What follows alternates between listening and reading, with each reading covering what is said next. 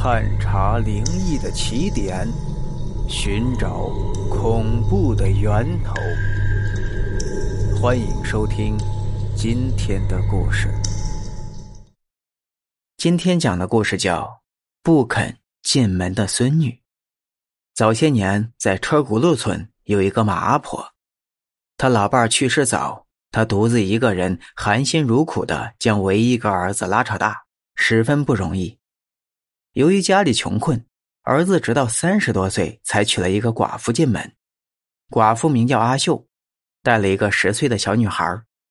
婚后的日子里，阿秀勤快能干，待马阿婆孝顺有加。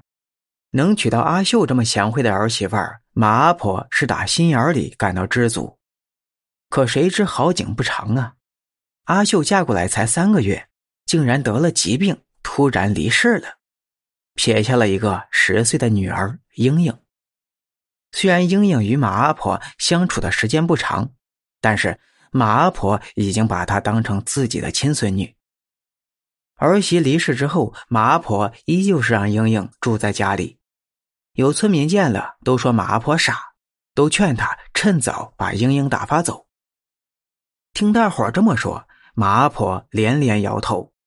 她说：“孩子没了娘，本来就可怜。”如果自己不收留他，难道让这么小的孩子去睡大街吗？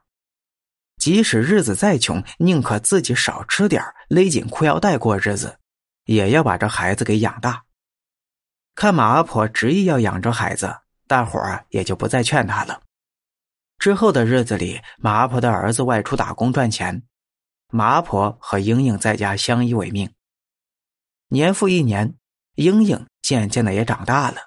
自然也是越来越懂事，常跟奶奶抢着做家务，有好吃的也是先给奶奶吃。马阿婆总是高兴的合不拢嘴，甭提有多暖心了。话说，在英英十六岁这一年，马阿婆的身体突然就变差了，时常会感觉胸口疼痛、呼吸困难。这天晚上吃过晚饭呢，马阿婆难受极了。这英英见了，便连忙跑出去去药铺给奶奶抓药。药铺距离马阿婆家大约有五公里。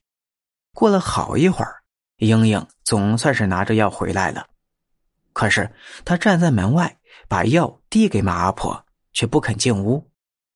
马阿婆觉得好奇啊，可不管她怎么叫英英，英英始终是低着头不说话。之后，马阿婆就要出门把英英拉进屋。不料就在这时，有个村民跑过来找马阿婆，气喘吁吁的说：“